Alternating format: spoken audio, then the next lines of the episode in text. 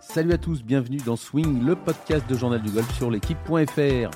Cette semaine, nous aurons avec nous Romain Langasque, auteur de deux top 10 consécutifs sur le Tour européen. Et nous accueillerons également Mathieu Santerre, coach de l'équipe de France amateur, et de Romain.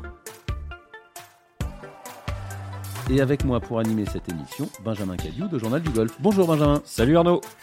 Alors, grosse actualité hein, cette semaine, les championnats du monde, le Qatar Masters, un tournoi sur le Challenge Tour, sur l'Abs Tour, sur le Pro Golf Tour, sur le LED chez les filles, sur le LPGA. Il y a des Français partout, euh, ou presque. Euh, Benjamin, on avait Victor Pérez et Antoine Rosner l'année dernière au championnat du monde. Cette année, aucun, aucun Français. On l'évoquera tout à l'heure avec, euh, avec Romain Langasque. Petite période délicate, ou en tout cas petit passage à vide pour le golf masculin français, plus aucun français dans le, dans le top 100 bah mondial. une fois qu'on est sorti du, top 50 mondial, c'est très compliqué d'y revenir. C'est une fois qu'on est dedans, ça va, mais une fois qu'on en est sorti, c'est faut, faut regravir l'échelle et ça prend, ça va prendre un petit peu de temps. Mais, euh, mais vu comment est organisé Victor Pérez, vu comment est motivé Antoine Rosner, on peut que, on peut que penser que ça va, ça va revenir assez vite. En tout cas, en tout cas, on l'espère pour eux.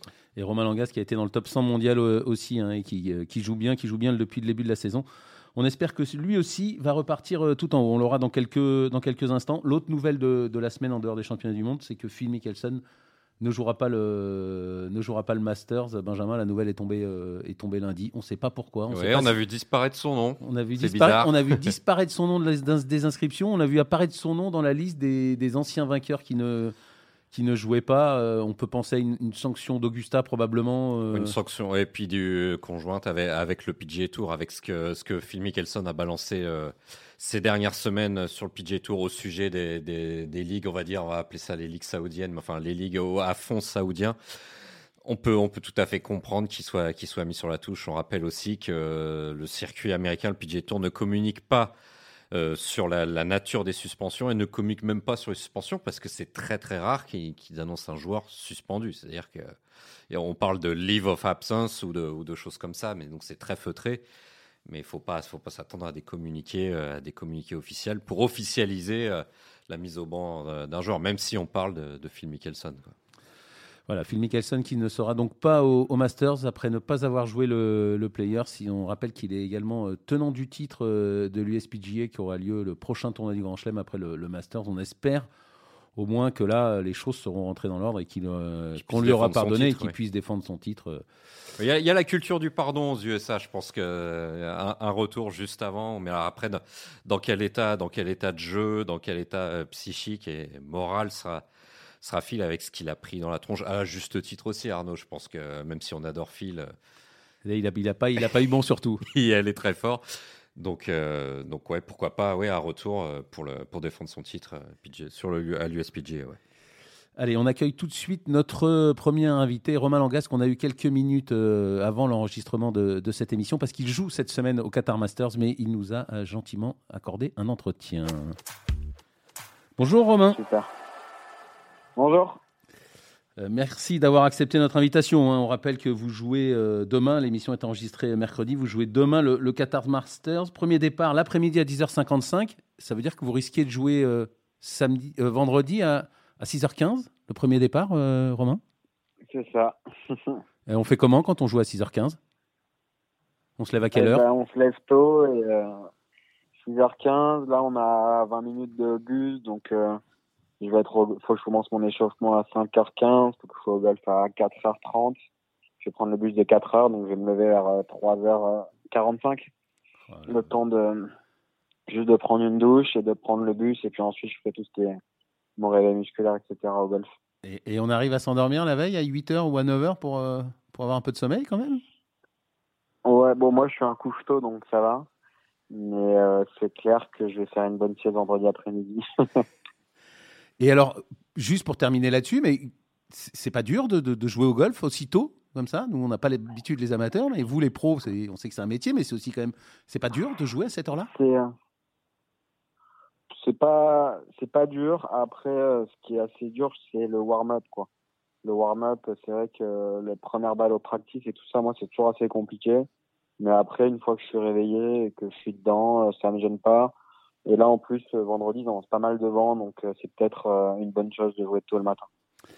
Ok, allez, on enchaîne. un début de saison quasi parfait. Vous, en venez d'enchaîner deux top 10, vous avez, joué la, vous avez joué la gagne, vous avez fait deux autres top 20, 3-4 ratés d'un point.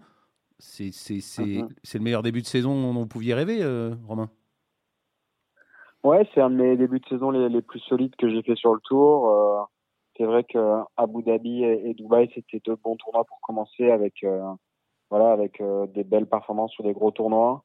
Euh, ensuite, c'est vrai, j'ai raté ces deux cuts d'un point euh, à Dubaï, euh, à Ras Al exactement, et qui était dommage, mais j'ai fait deux journées moyennes. Je pense qu'Abu Dhabi Dubaï m'a pris beaucoup d'énergie et j'étais pas forcément dans mon, enfin, j'étais pas forcément bien en arrivant là-bas. Et euh, c'est vrai que là, bah, les deux tournois en Afrique du Sud, deux top 10 avec deux fois l'opportunité de, de jouer pour la gagne. Bon, les, vainqueurs étaient un peu loin, mais euh, j'aurais pu faire deux top 5 euh, sans, sans problème. Donc euh, non, non, c'est vrai que c'est un très bon début de saison, surtout sans parler de résultats, mais c'est ce que la forme de mon jeu, tous les compartiments du jeu sont dans le vert, ce qui est rare, enfin ce qui n'a jamais été le cas pour moi. Il y a toujours eu des, des très bons compartiments et des compartiments plus plus compliqués. Et là, en ce moment, tout est dans le vert. Donc, ça, c'était vraiment l'objectif qu'on avait, fixé avec Mathieu et mon, mon coach. Et, Mathieu Santerre, qu'on va avoir tout à l'heure hein, au, téléphone. Euh, oh, euh, Romain, il manque que la victoire. Qu'est-ce qui, dans ce début de saison, qu'est-ce qui vous en sépare? Qu'est-ce qui vous manque pour gagner? Euh, Je pense que c'est un peu de, un, un, peu de confiance en moi aussi. Tu vois, c'est vrai que le dernier tour, là, la semaine dernière, euh, je commence bien et je rate le coche, tu vois. Je, je suis moins 3 après, 7, après 6 et je crois que les leaders ils sont plus 2 et plus 1 donc je me retrouve à deux points de la tête. Et euh, à partir de ce moment-là ben, je rate l'opportunité 7 8 9 euh, j'ai deux belles occasions de garder 7 8 mais pas. Et je fais bogey au 9 tu vois. Et c'est vrai que ça ça c'est ce qui a ce qui a manqué pour pour gagner. Donc pour l'instant je pense que j'ai toutes les armes pour mais j'ai pas encore réussi mentalement à à, être assez fort pour euh, pour le faire. J'ai tendance un peu à me projeter, un peu à, à courir après le score quand je suis dans une situation comme ça. Donc, euh, je pense que c'est plus dans la tête qu'autre chose. Mais euh, sur ce qui est le fond de jeu et tout ça, c'est vraiment dans la bonne dynamique. Justement, juste après nous, vous allez avoir votre prépa mental. Vous travaillez toujours avec Myriam Salmi vous êtes, vous êtes avec qui, Romain? Non, j'ai arrêté avec Myriam en cours d'année dernière et je travaille avec Makis euh, depuis maintenant, euh, oui, exactement, depuis maintenant euh, six mois, je dirais. Et voilà, ça, ça, se passe super bien. C'est c'est un peu dans le même esprit que Myriam, mais avec des façons de, de, de, de, discuter, de parler qui sont différentes et qui me conviennent un petit peu mieux à moi. Donc voilà, c'est c'est c'est du boulot. Voilà, la préparation mentale, c'est quelque chose qui est assez qui à prendre avec des pincettes parce que c'est pas forcément évident pour tout le monde, mais nous, on a trouvé un fonctionnement qui me va bien et, et ça m'aide. Euh, on sait que l'année dernière avait été compliquée avec une carte gardée en fin d'année, euh, avec des petits épisodes avec euh, Mathieu de Cotigny au sac et un peu trop d'attaques à Valderrama. Est-ce que ça vous a servi cette, cette, saison compliquée, cette fin de saison compliquée? Est-ce que ça vous sert maintenant? Est-ce que ça vous a piqué? Est-ce que vous, vous, avez préparé différemment la saison ou plus énervé ou plus travaillé bah, ça m'a servi euh, dans le sens où j'ai remis un cadre euh, autour de moi euh, en fin d'année dernière et où j'ai voilà j'ai remis une équipe autour et j'ai remis des des façons de m'entraîner et des façons de voir les choses assez nettes attends, attends. sur lesquelles je déroge. Ouais, donc c'est vrai que l'année dernière c'était une année qui a été compliquée où j'ai été obligé de me sortir les doigts en, fin d'année où j'étais un peu perdu où j'ai arrêté avec mon caddie en, en, cours d'année et, et j'ai, bah, en fait, j'avais besoin de simplicité. C'est pour ça que j'avais pris deux codes, que j'ai, j'ai fait ensuite la fin d'année avec un, mon meilleur ami euh, Mathieu. Et puis après ça, euh, j'ai fait un point, j'ai fait un break assez long. Et euh, je me suis remis à l'entraînement avec, euh, voilà, avec un cadre autour de moi et avec des façons de travailler qui m'avaient fait performer en 2019. On a repris vraiment les, les mêmes façons de fonctionner. Le vrai point positif, c'est aussi que ça se passe très bien avec mon nouveau caddie qui s'appelle Marc Duffy, euh, qui, a un, bon, qui a écalé pendant un an et demi Victor, quand il avait fait une, belle année, là, quand il avait fait l'enchaînement euh, Afrique du Sud, euh, Dubaï, etc. Et ça se passe vraiment très bien avec lui, donc ça c'est un pilier aussi de mon équipe avec qui je, je, me, je me sens bien sur le parcours. On a la même façon de voir les choses et la même façon de voir le golf. Donc ça c'est ultra bien parce que quand je vois un coup, il voit 99% du temps le même. Donc ça, ça m'aide énormément. Romain, vous, vous, avez déjà réussi à, avoir votre carte pour, pour, pour l'année prochaine. Est-ce que ça change du coup votre façon de, de fonctionner, vos objectifs, la suite de la saison? Non, non, non, franchement, euh, j'y pense pas plus que ça. Même les autres années, c'est vrai qu'année dernière, bon, bah, en fin d'année, j'avais pas trop le choix parce que bah, j'étais euh, en face de la réalité et il fallait, il fallait, enfin, j'avais pas le choix. Mais là, je joue pas pour garder ma carte du Tour européen ou, quoi que ce soit. Je, joue pour devenir meilleur et pour aller sur le PGA Tour le plus rapidement euh, possible voilà, je me, quand on a fait le, je me suis un peu reparti de zéro, disons, en début d'année. Je me suis laissé deux ans pour aller sur le PGA Tour idéalement. Donc euh, voilà, la, la, saison elle est longue. Euh, on est au tout début, on n'a pas joué vraiment de gros tournois. Bon, à Abu Dhabi Douane, mais depuis là c'est que des petits tournois. Donc je sais aussi que bon, euh, c'est pas c'est pas le niveau où j'ai envie de, de performer. Donc si je performe pas là, je serai pas prêt à performer ailleurs. Donc voilà, j'essaie de me concentrer et de, de, progresser un petit peu tout le temps, euh, de pas de pas m'éparpiller, de, de, rester dans les choses euh, qui me font du bien et qui me font devenir plus fort. Et voilà, c'est sur ça que je suis concentré. Euh, J'ai regardé vos, vos stats. Le, le, plus impressionnant, c'est le putting. Du coup, vous avez la meilleure stat de scoring de, de votre carrière en dessous de, de 70. C'est ça la, la, première clé de, ce début de saison réussi? Ouais, bah, c'est ce que je disais. Donc en 2019, en fait, j'étais très fort au driving, très fort au, au putting, qui était ma meilleure saison. Mais euh, je chippais pas forcément très bien. J'étais pas forcément très bon sur les attaques de green. Et euh, bon, là, c'est vrai que mon putting a été très bon depuis le début de saison.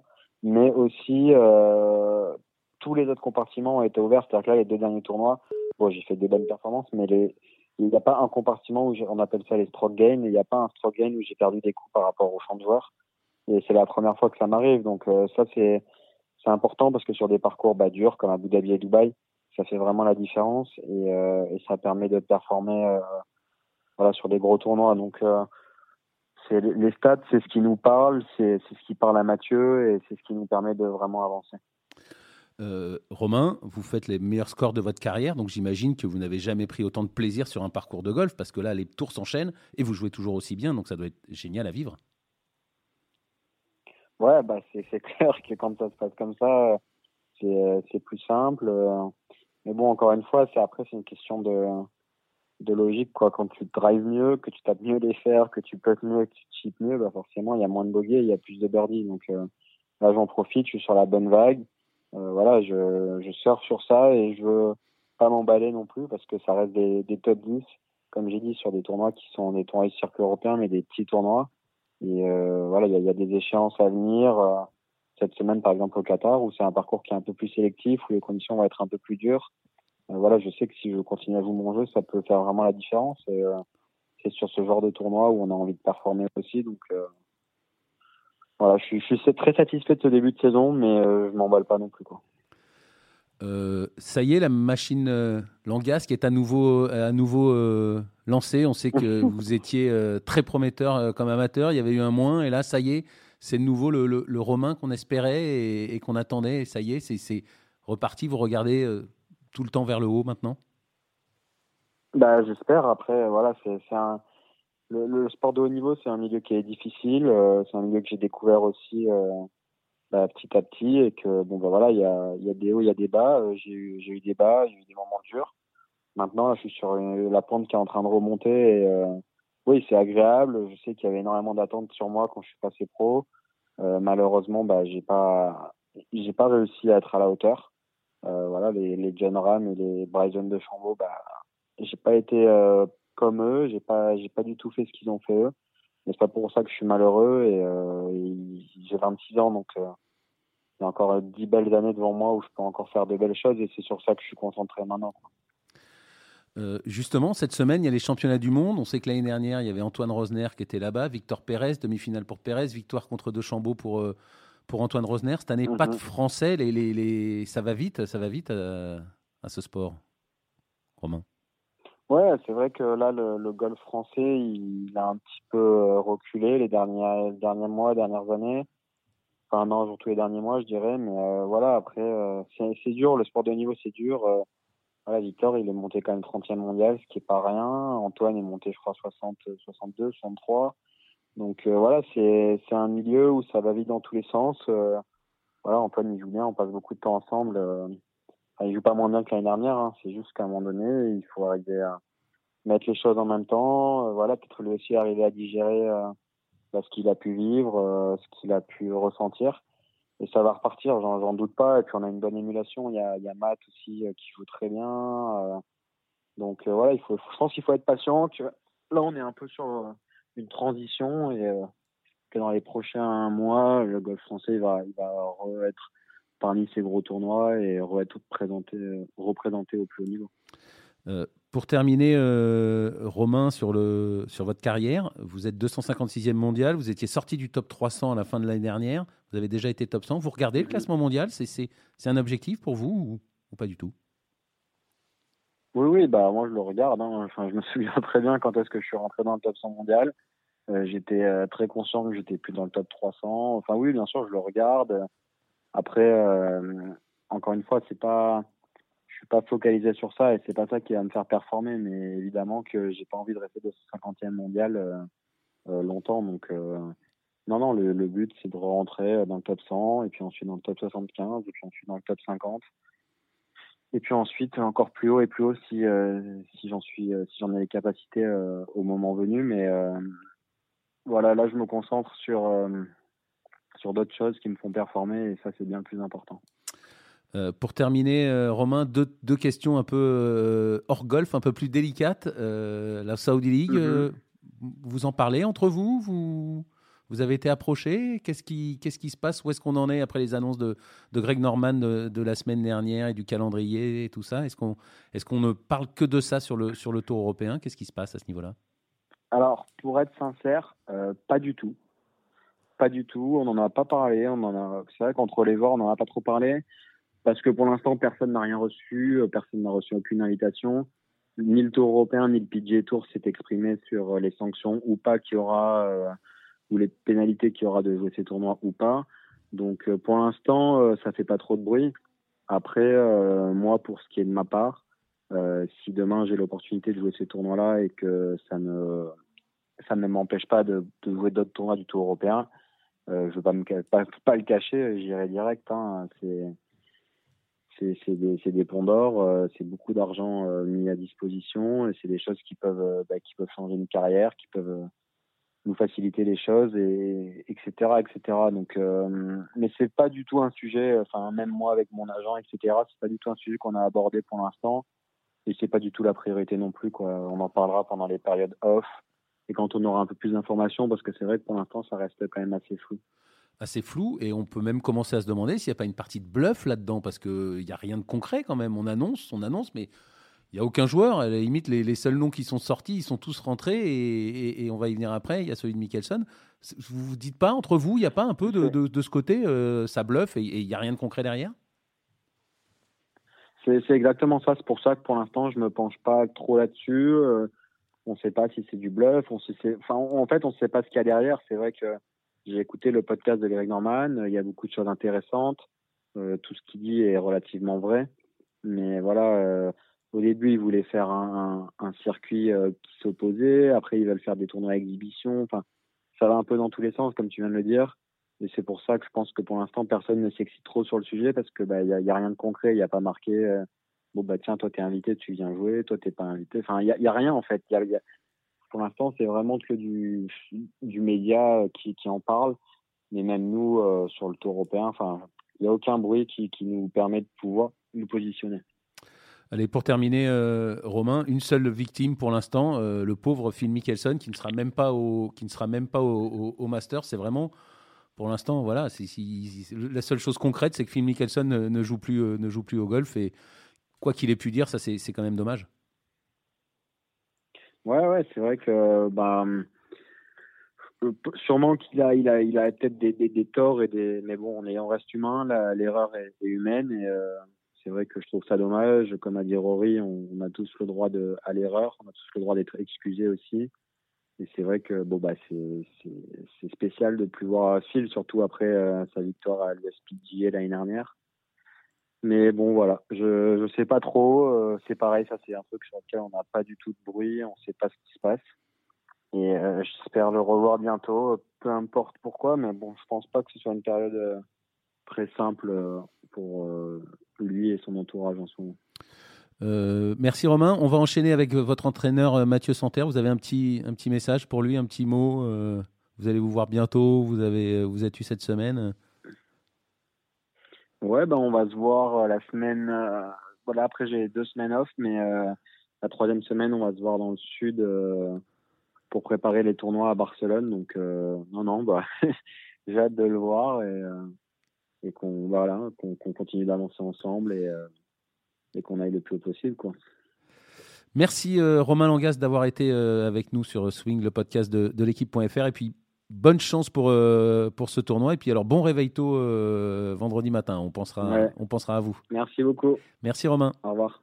Après Romain Langas, qu'on enchaîne tout de suite avec son coach Mathieu Santerre, qui est également le responsable du centre de performance à Terre Blanche et responsable donc de l'équipe de France amateur qui va disputer les championnats du monde en France. Bonjour Mathieu. Bonjour. Euh, Mathieu, on vient d'avoir euh, Romain Langas qui a hâte de, retravailler avec vous, de vous revoir dès la fin, dès la fin du, Qatar Masters. Euh, on l'a vu avec lui, il n'a jamais joué aussi bien. J'imagine que pour vous aussi, coach, ça doit être satisfaisant de voir que le travail paye et que, que vous allez dans la bonne direction. Ouais, c'est super. Bah, et après avoir fait une fin d'année 2018 et l'année 2019 bah, de haut niveau. 2020, euh, même s'il y a eu la victoire, et 2021, c'était des années un petit peu plus compliquées au niveau du résultat, au niveau de son staff, il se posait des questions aussi.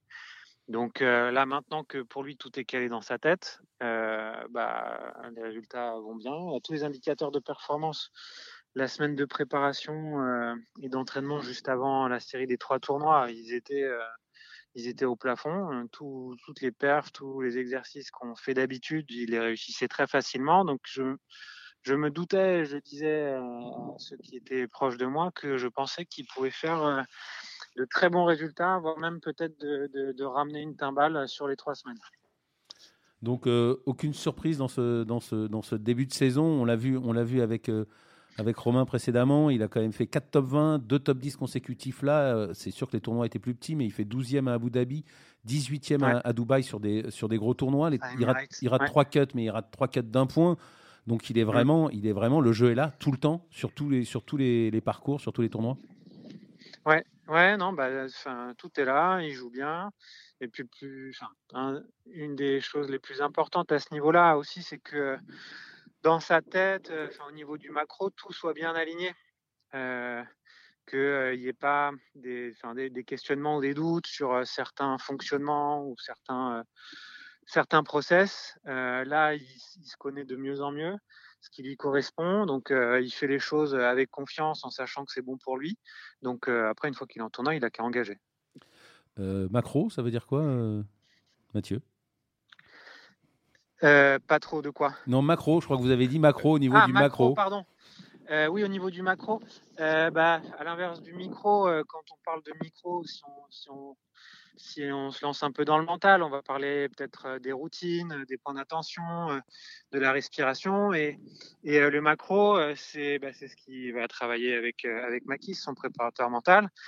Bah, c'est de s'assurer que comment dire, les, les, objectifs sont bien fixés, les, euh, les gens autour de soi aussi euh, bah, sont bien choisis et travaillent euh, bah, en équipe pour lui et pour sa performance. donc, donc oui, c'est ça, c'est plutôt au niveau organisationnel, comme si on, on s'éloignait un petit peu de la, de, de, de, de la sphère de la personne et qu'on regardait un peu au-dessus. Benjamin? Oui, Romain est très bien installé sur le tour européen. Il a déjà gagné. Je pense que la carte, elle n'est pas encore bâchée, mais il n'y a aucun souci pour, pour Romain. Et on regarde, euh, on en parlait il y a quelques minutes, on parlait des mondiaux de match play où il n'y aura pas de joueurs français. Comment on passe, euh, alors évidemment, il n'y a pas de recette miracle, on sait, mais comment on passe euh, au, niveau supérieur sans, sans, vouloir, sans vouloir aller trop vite, sans vouloir tout casser pour casser ou, ou changer ce qui va bien? Qu'est-ce qu'on peut bah, espérer? Qu'est-ce qu'on peut espérer? Tu as, répondu à la question parfaitement.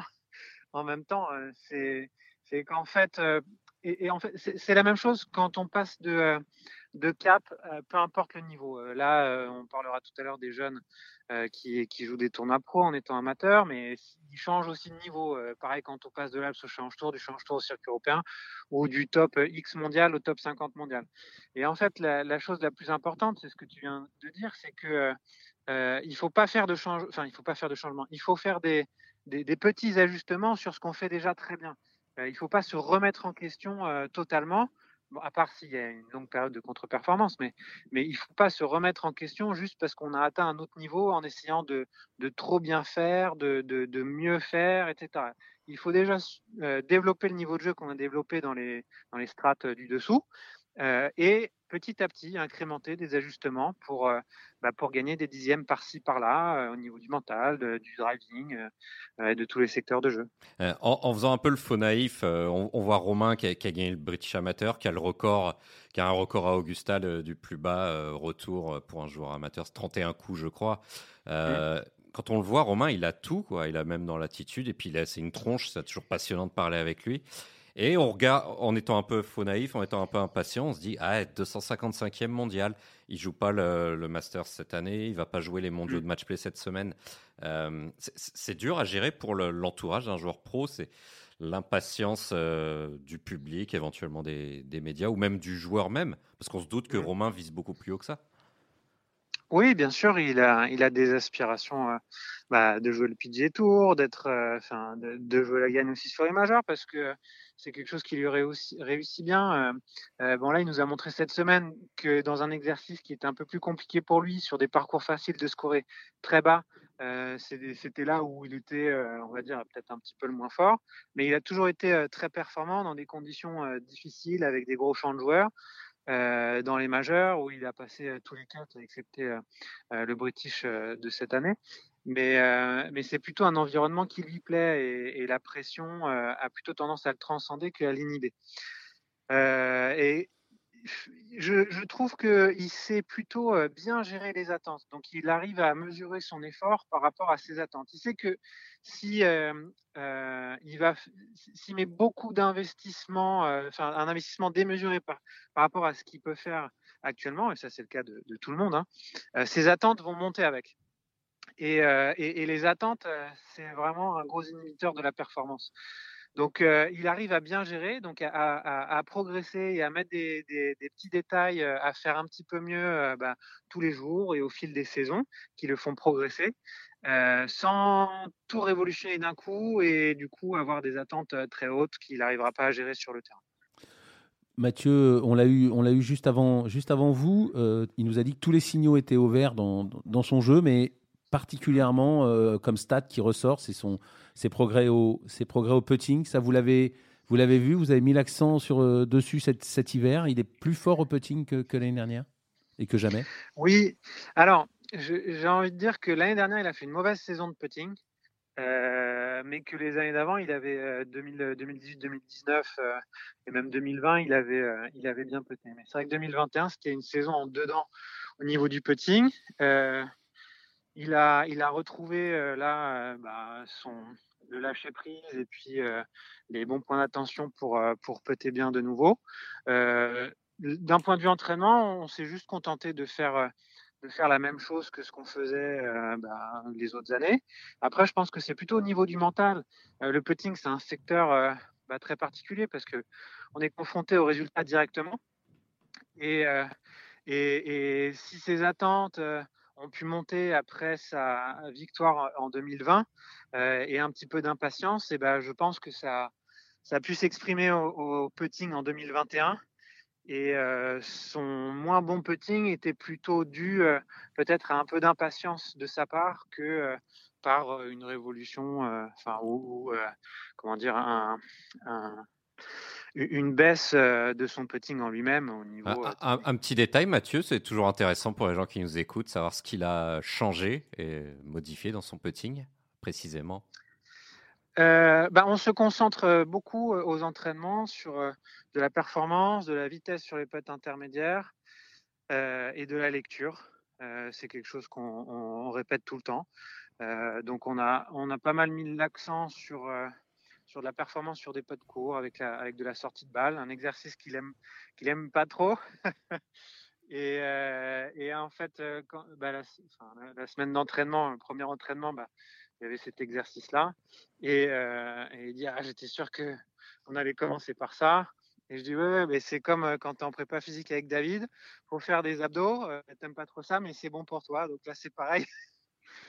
Et, et, donc, bah, il fait ces exercices, ces gammes, en fait, qui sont un petit peu toujours les mêmes, qui, qui lui permet de, bah, de, de, hausser son niveau de, de, de, performance au niveau du, du attendu pour un joueur du circuit européen, là, en ce qui concerne la sortie de balle, c'est d'être à mieux qu'un demi-degré euh, en sortie de balle. C'est-à-dire, enfin, sans, sans, sans, trop partir dans l'explication, mais un demi-degré de sortie de balle, c'est-à-dire? La dispersion euh, ben, euh, la, la dispersion Au milieu du trou, à 3 mètres, un demi-degré de la phase de club, ça représente le bord du trou. Euh, et c'est globalement ce qu'un joueur du circuit européen ou du PGA Tour a comme niveau de maîtrise au niveau de son putting, euh, un demi-degré de sortie de balle. Et c'est l'écart entre vraiment prendre le bord à 3 mètres ou être en plein milieu. et nous, on fait des exercices avec Romain qui sont d'un quart de degré. Donc c'est 0,25 degrés de, tolérance bah, sur sa sortie de balle. Donc le niveau, il est très élevé. C'est un exercice qui n'est pas facile. Vous viendrez nous montrer ça quand on, viendra, quand on viendra à Terre Blanche. Euh, bien sûr. On l'a dit, euh, Mathieu, dans la, dans la, présentation, vous êtes le coach de, de, de, Romain euh, Langas, vous êtes également le coach de l'équipe de France amateur qui va disputer les championnats du monde fin août, début septembre à, à, à Paris.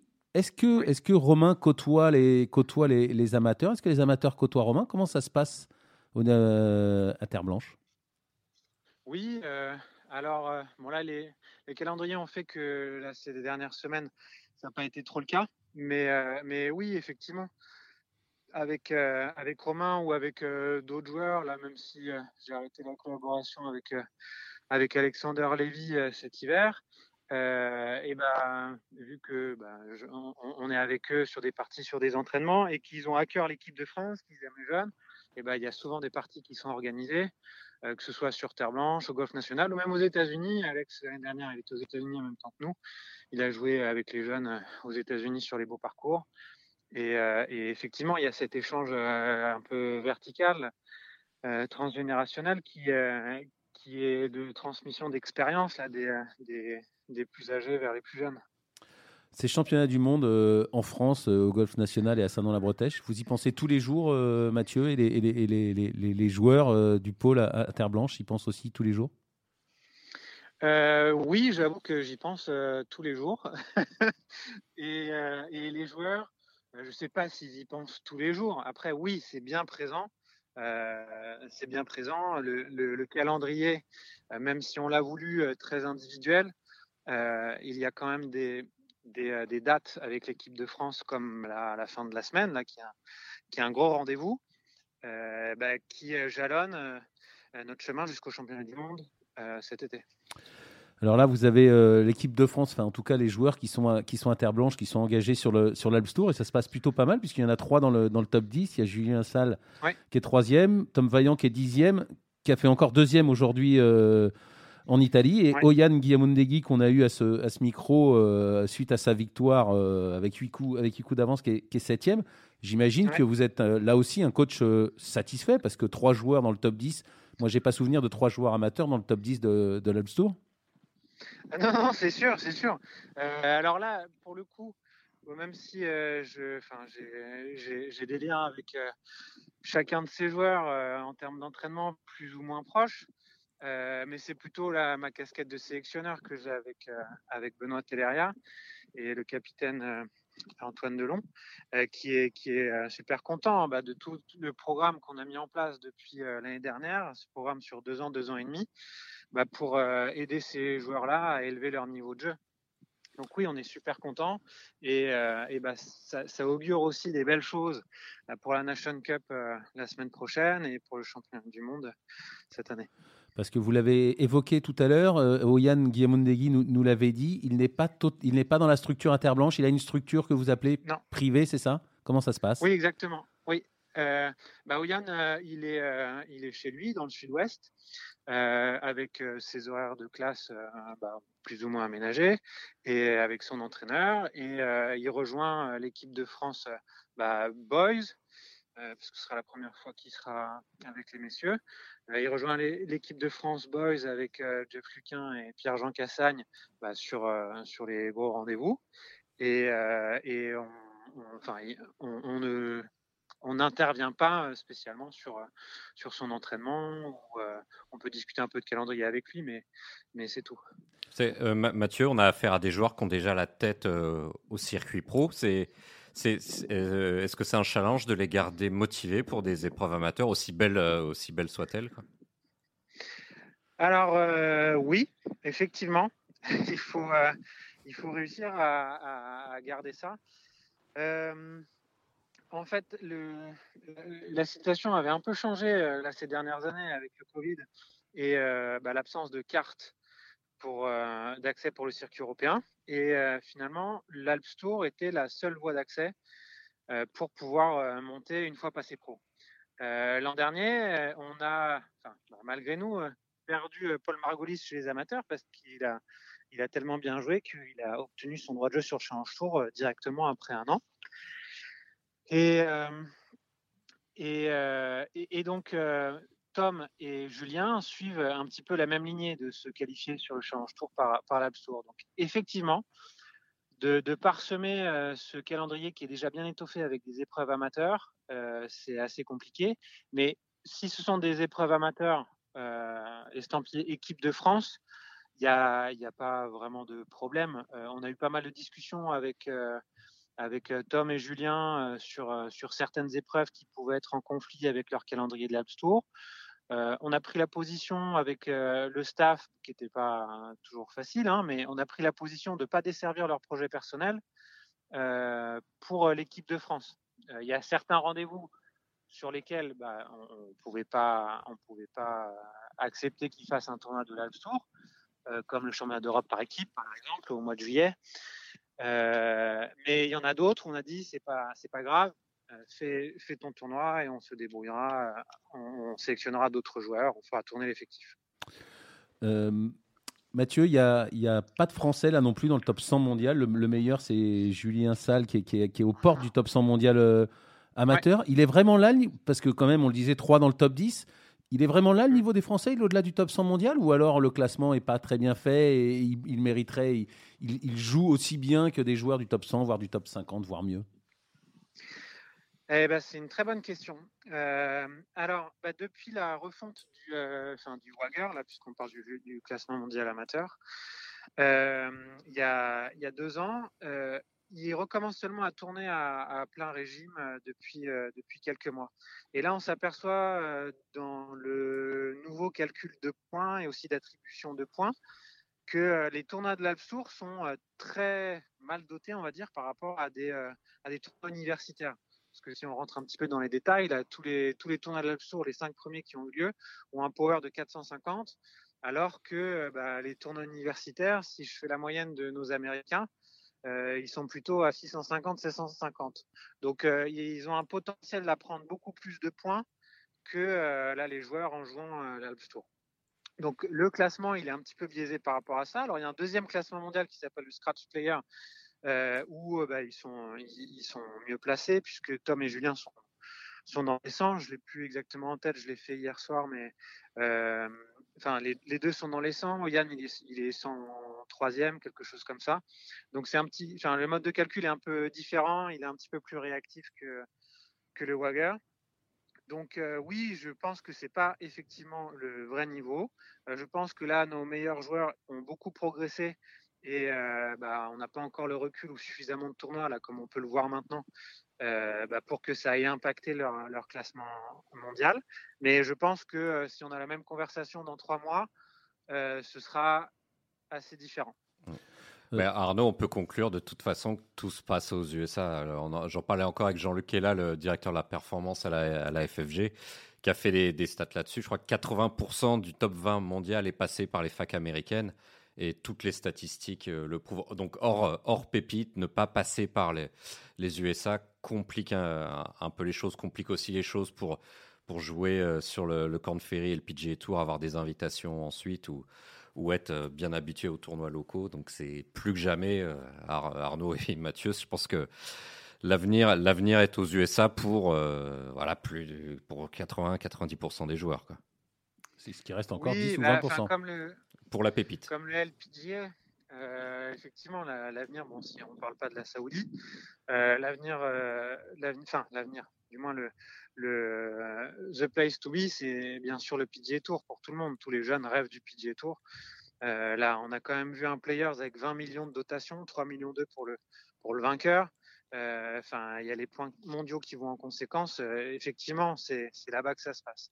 Et après, bah, les universités américaines, euh, bah, dans ces 80%-là, tout le monde n'a pas fait 4 ans non plus. Hein. Il y en a qui ont fait, euh, comme Fitzpatrick, que 3 mois. Ouais. ça fait 3 ans. Bon, il y a, oui, effectivement, il y a tout un tas d'exemples. Oui, y a, ça varie pas mal. Euh, mais effectivement, en tout cas, nous, c'est quelque chose, les facs américaines, il faut. Enfin, ça s'anticipe parce que euh, on est, enfin, c'est pas notre pays, bien sûr, c'est pas notre culture. Euh, euh, et, une chose qui est importante, c'est aussi d'être taffé. Donc, on, ne continue pas à, progresser aussi vite quand on est tout seul dans son coin que quand on a un bon environnement. Donc, de partir aux États-Unis, c'est pas une fin en soi et ça va pas garantir le succès. Il faut réussir à recréer une cellule bah, de performance autour du joueur au sein, enfin, autour de la fac, parce que les, les coachs de fac sont, bah, pour la plupart, pas des entraîneurs et sont juste là pour animer un petit peu et conduire le bus. Donc, si on veut continuer à faire progresser nos joueurs une fois qu'ils sont là-bas, bah, il faut avoir euh, euh, planifié et organisé les choses autour de lui une fois là-bas. Euh, on a parlé d'un Martin Couvra et Nicolas Muller en plus dans, dans les joueurs qui, sont, qui, sont, qui jouent pour la gagne assez régulièrement sur le, sur l'Alps Tour.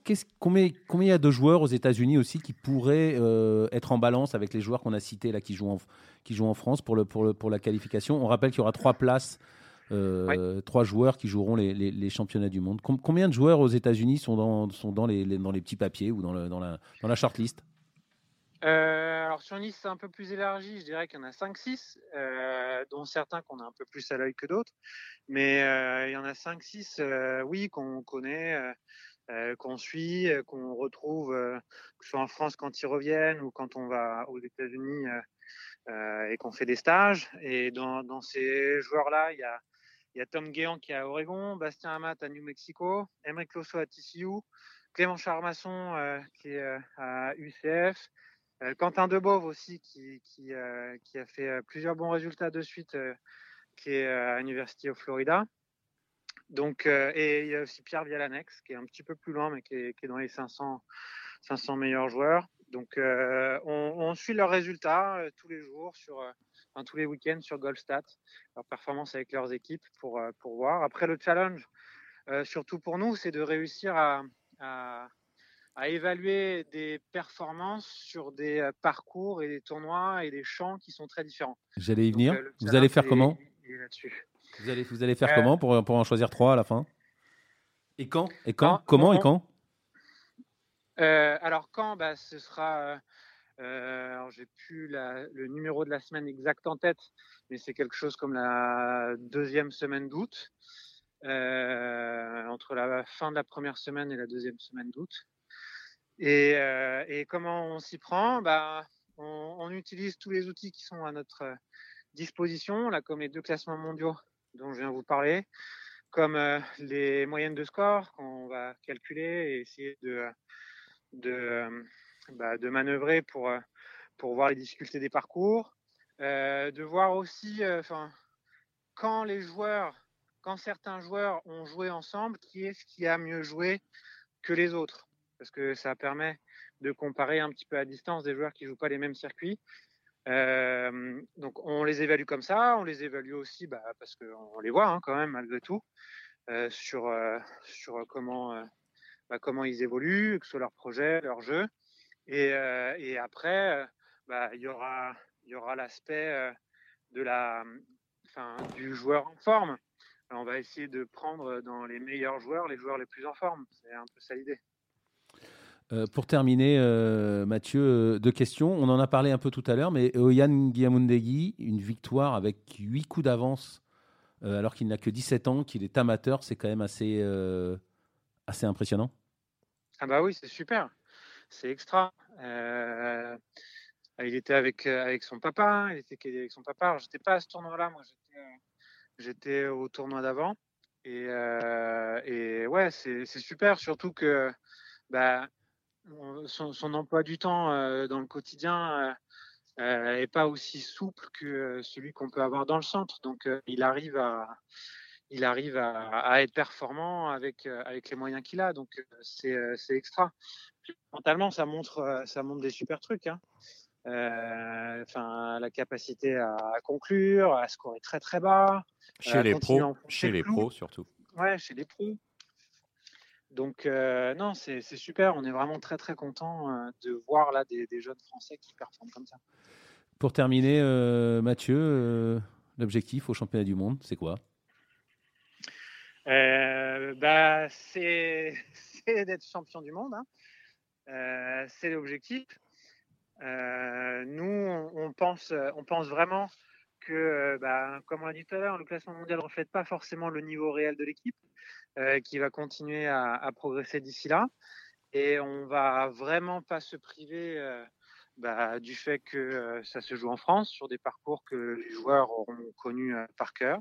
Donc on va optimiser au maximum notre performance bah, stratégiquement avec la connaissance des parcours, stratégiquement avec les centaines de jours de cadets qu'on met à disposition là, des joueurs potentiels pour, bah, pour gratter le plus de points par rapport aux autres équipes. Et, et oui, ramener la plus belle timbale euh, à, Paris cet été. On y reviendra évidemment euh, avec vous. On va suivre votre, votre préparation. Merci euh, Mathieu Santerre d'avoir été, été avec nous. Puis on viendra, comme, comme j'ai dit, vous suivre, vous suivre à Terre Blanche, voir votre préparation et voir notamment euh, ce fameux exercice euh, de Romain Langasque qui, nous fait, qui nous fait saliver. On retrouvera les vidéos et les papiers sur l'équipe.fr ou dans Journal du Golf. Merci Mathieu Santerre d'avoir été avec nous et, à bientôt. Eh ben, merci beaucoup. Merci euh, Benjamin Cazou de m'avoir aidé à préparer et animer cette émission comme, comme chaque semaine. Et merci comme chaque semaine à Antoine Bourlon à la réalisation. Salut, bye bye.